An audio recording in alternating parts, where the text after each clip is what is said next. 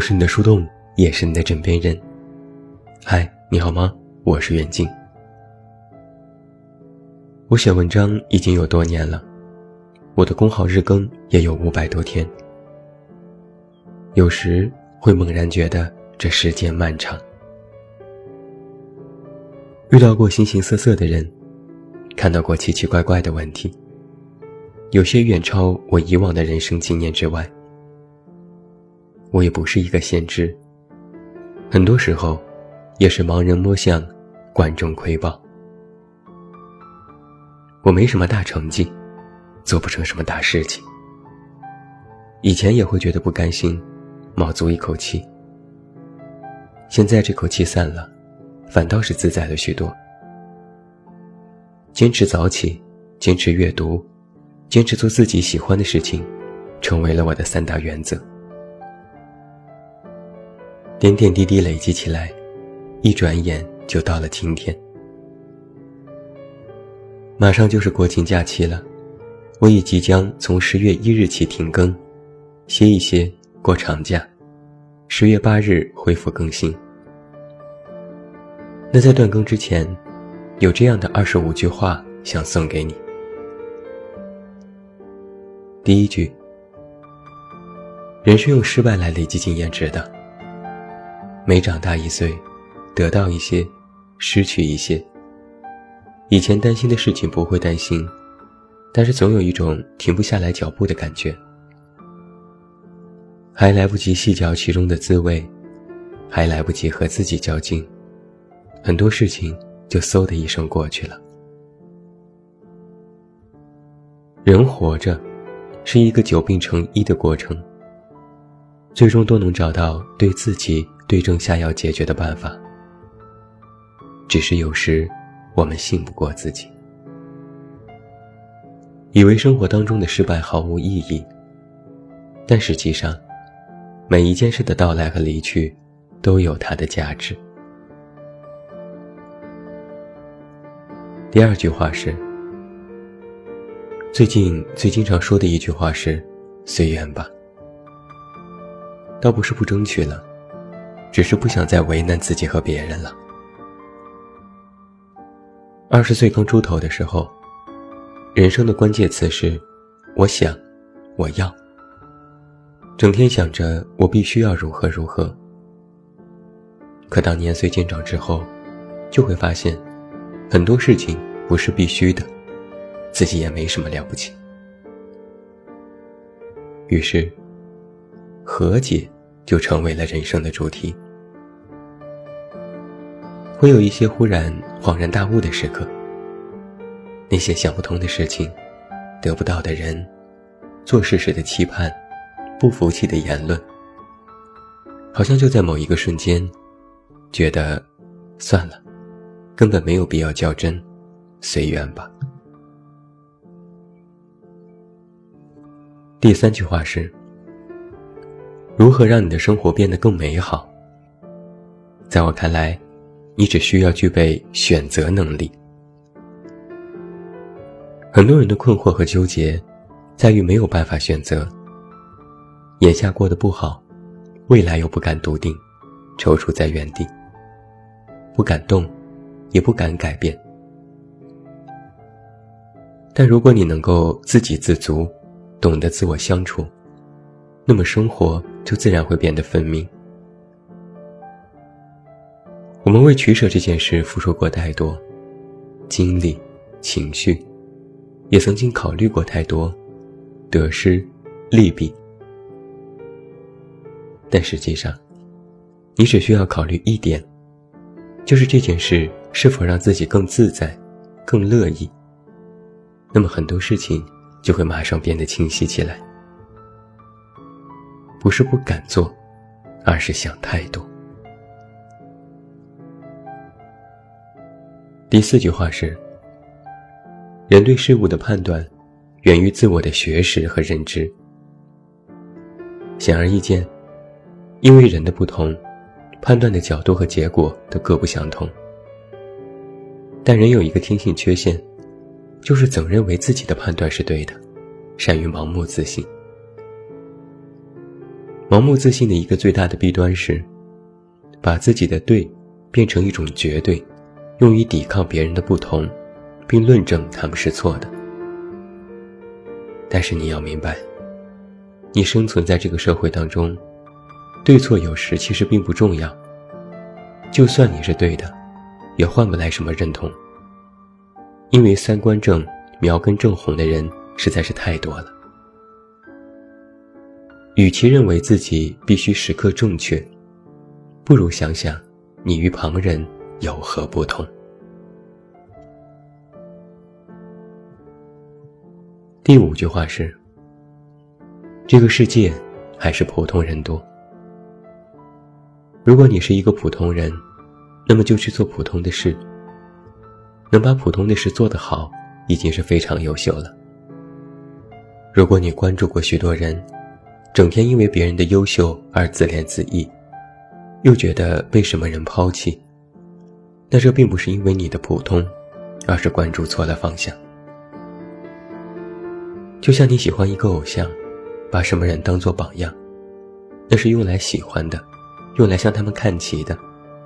你需要的是从他们身上。汲取能量和动力，期待某天可以成为和他们一样的人。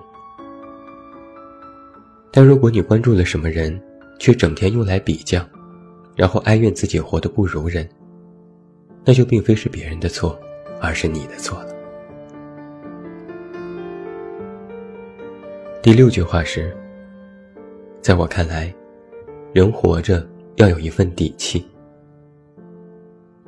朋友间聚会。相比有人说他的新包包、新手机是老公给买的、朋友送的，我更欣赏那些说是自己买的人。自己挣钱自己花，最有底气。第七句话是：我开微信加了许多读者，有时会围观一下他们的朋友圈，发现了一件很有趣的事情。人在什么年纪就要做什么样的事情，哪怕是冒着傻气，但是看起来青春洋溢，也格外美好。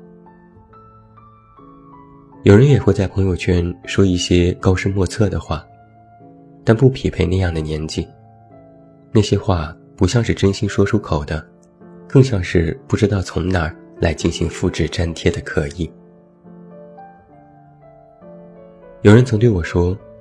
看朋友圈回复也能看出一个人的性格、情商等等。以前我觉得这话夸大其词，但现在我信了。比如，我组建了早起小分队，每天早晨和读者一起早起打卡。这里面就能够看出很多人平时的处事方式。有人坚持打卡，有人半途而废，有人三天打鱼两天晒网。有人总是姗姗来迟。最好笑的是，有一次一个人回复说：“每天那么早起，是有多忙？不觉得浪费时间吗？”我当时就诧异了，早起等于浪费时间，这我真是无法认同。第八句话是：关于早起这件事，我曾在文章里说过一句话。我建议大家早起，但我从未说过人不早起是一种错。于是有人就说：“你还真是每天早睡早起。”有人也疑惑：“为什么你能早起？是因为睡得早吗？”在我的理解当中，一件事情的困难程度，主要取决于外部环境的干扰、完成帮扶、时间成本。精力消耗、选择困难等等。但是早起这件事，更多出发点是自身。只要你定个闹钟，按时起床就可以了，就是这么简单。如果你想早起，那么你就坚持。如果因为晚睡而不愿早起，那也是你自己的问题。如果连早起这么没有困难成本的事情都做不到，想来。你怕也是很难做成其他事情了，所以，与其去问别人为什么做得到，不如扪心自问：为什么偏偏就你自己不行。第九句话是：对于自己做不到、买不起、得不到的事情，就不要整天挂在嘴边了。说的好像你口头说说，他们就能成为你的一样。第十句话是：在我昨天谈女生作的那篇文章里，有人问我，该如何避免在感情里猛作。我的回答是，在做任何事、说任何话之前过过脑子。这个回答，对于解决许多疑问，都是标准答案。第十一句话是：我经常收到许多读者的疑问，他们提出自己的迷茫和困惑，提问的最后还要免不了加上一句：实际上也就是老三样，对口不对心，对人不对事，梦想和现实的博弈。我回答的多了，其实也有一条标准答案，那就是：如果你认为你能改变。会过得更好，能打包票你没有问题，那么就赶紧去做。但是很多人的现状是，做着的事情不喜欢，喜欢的事情又做不了，然后就不甘心。而有一个人生真相是，人不是靠着喜欢这个东西走完一生的。既然喜欢就去做，这绝对没问题。但你喜欢又做不到。也不敢做，还想着他干嘛？留着给自己添堵吗？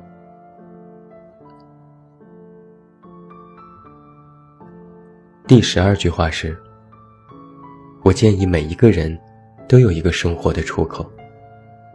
最好的办法就是写日记，完全不给别人看，就写给你自己。想怎么写就怎么写，一定要私密，一定要真实。一定要把平时不敢说的话都写下来。日记的形式不必拘泥。比如我，就在一个我十年前最经常逛的论坛里开帖。那个论坛早已成寂，有时候个把月都只有我一个人，很安全。老地方让人感觉踏实，写一点随心所欲的话，让人觉得愉悦。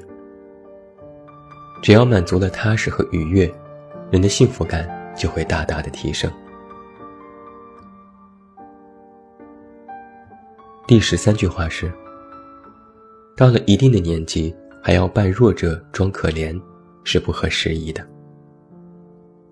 与其惺惺作态说自己换不了灯泡，扛不了桶装水，不如说自己最近又做成了什么事情。前者或许会博来同情和可怜，但后者会吸引同样强大的人与你一起做事。前者用力过猛会被人评价是傻逼，后者用力过猛会被人评价是装逼。但是这两者，装逼好过傻逼。能把装逼这件事装到一定的境界，让人看不出你在装逼，这才是人生赢家。但是，能把傻逼这件事装到一定境界，让人看不出你是傻逼，那才是真傻逼。当然，话糙理不糙了。第十四句话是：面对很多人，不需要心软。比如，学校当中的死对头，职场上的假朋友，还有情敌的朋友，当然还有前任。以及之前你没追到，但反过来追你的人，那还要记住一点：以前没有得到的事情，现在反过来倒贴，都小心一点，很有可能就是个陷阱。第十五句话：不要再对你没有办法理解的事情耿耿于怀。比如一个丑女找了个帅哥。或者一个丑男找了个美女，这些是没什么不可理解的，不用大惊小怪，只是口味不同而已。换句话说，你没丑成他那样，你丑成他那样，你也可以。你输就输在自己太普通，输就输在高不成低不就，懂吗？第十六句话是：爱情这件事，你应该早点明白一个道理，那就是，爱情不是填空题。你这个萝卜，不一定非要埋在某个指定的坑里才叫完美。以前你觉得那个坑最大最好，但实际上，还有更好的坑在等着你，说不定还有温室大棚，说不定还可以无土栽培。别轻易的就给自己堵死了可能性。另外还要记住一点，更不要轻易对那些忽冷忽热的人动心。他们的坑里，可不只有你一个萝卜。第十七句话是：爱情里最傻逼的三个问题是：你爱我吗？你爱我什么？你会爱我多久？这三个问题，能少问就少问。如果实在问不住，换一个问题：可以陪陪我吗？这个问题的答案，才更真实。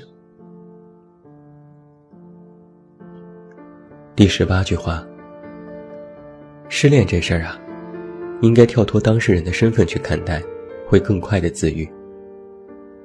他会教会你很多道理，让你认清人的真心，还会让你分辨所处环境，更快的理清头绪。失恋后，你能摆脱不合适的人，看清身边的朋友，锻炼内心的韧劲，甚至能在一夜之间学会自我独立。那如此看来，失恋也是有好处的，说不定还能让你养成听音乐、看电影和阅读的好习惯。第十九句话是：真爱这事儿啊，说说就算了。如果一个人满足你对爱情的所有幻想，符合你的一切预设，你觉得那是真爱，实际上大错特错。真爱是相互喜欢，而你那种，只能说是爱情偶像式的崇拜。那个人再好，再满足你的幻想，如果他连看都不看你一眼，也请你尽快远离。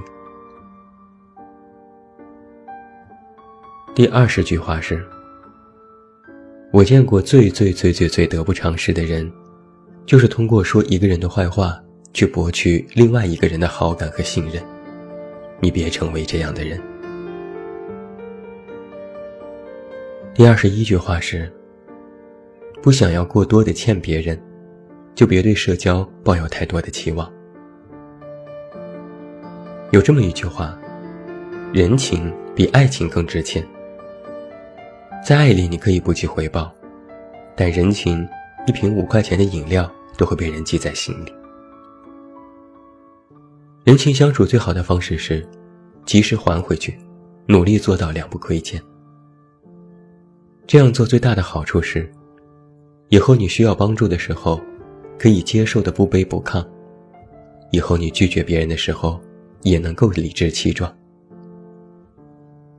在人情当中，从不欠别人的，才是心安理得。而那些占了别人一点便宜，反而自鸣得意的人，不是傻。是蠢。第二十二句话是：应该买一些无用但是能让你开心的东西了，比如有人无法理解的什么香氛、摆件，或者是一幅画。心情美丽了，你的生活才会美丽。哪怕这个物品对你来说没有什么性价比，或许还很贵。但是能让你的生活愉悦，增添一点颜色和光彩，那就是最好的性价比了。第二十三句话是：越长大，你越要具备一种交换能力。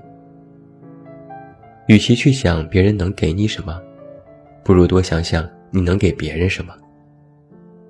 你现在拥有的东西，能够换来别人拥有的对你有价值的东西。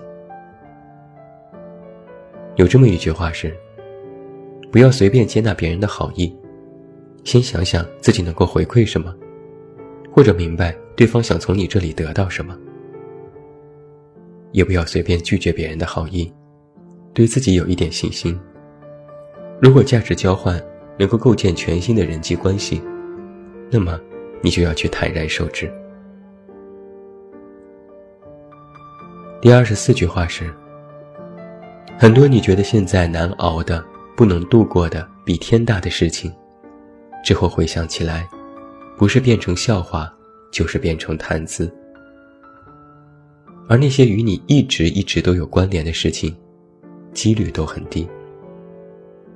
所以不要高估自己，包括能力、智商、三观。或许你当初真的是比别人的天赋好了那么一点点，但最后才发现，你因为比别人强了两分的智商，却偷了两百分的懒。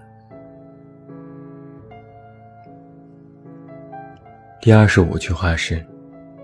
人，记吃不记打。被打了一次还不够，还要反复打才能记住。好了伤疤忘了痛，非要把这种痛铭记在心里。有了记忆点，有了应激反应，生活一抬手，下意识去躲，去挡，这才管用。有些教训，就是需要反复被抽耳光的。与其总是想着去教育别人，不如把自己这个失败半成品活得更好。人人都能管好自己，那才是世界和平。这就是远近在今天晚上为你送上的这二十五句话。那因为国庆假期，远近电台也将停更，我们将在八月十日恢复，也期待那个时候依然能够遇到你。那最后，祝你晚安，有一个好梦。提前祝每一位听友国庆假期愉快。也不要忘记来到公号，这么远那么近进行关注，每天晚上陪你入睡，等你到来。我是远近，国庆假期后见喽。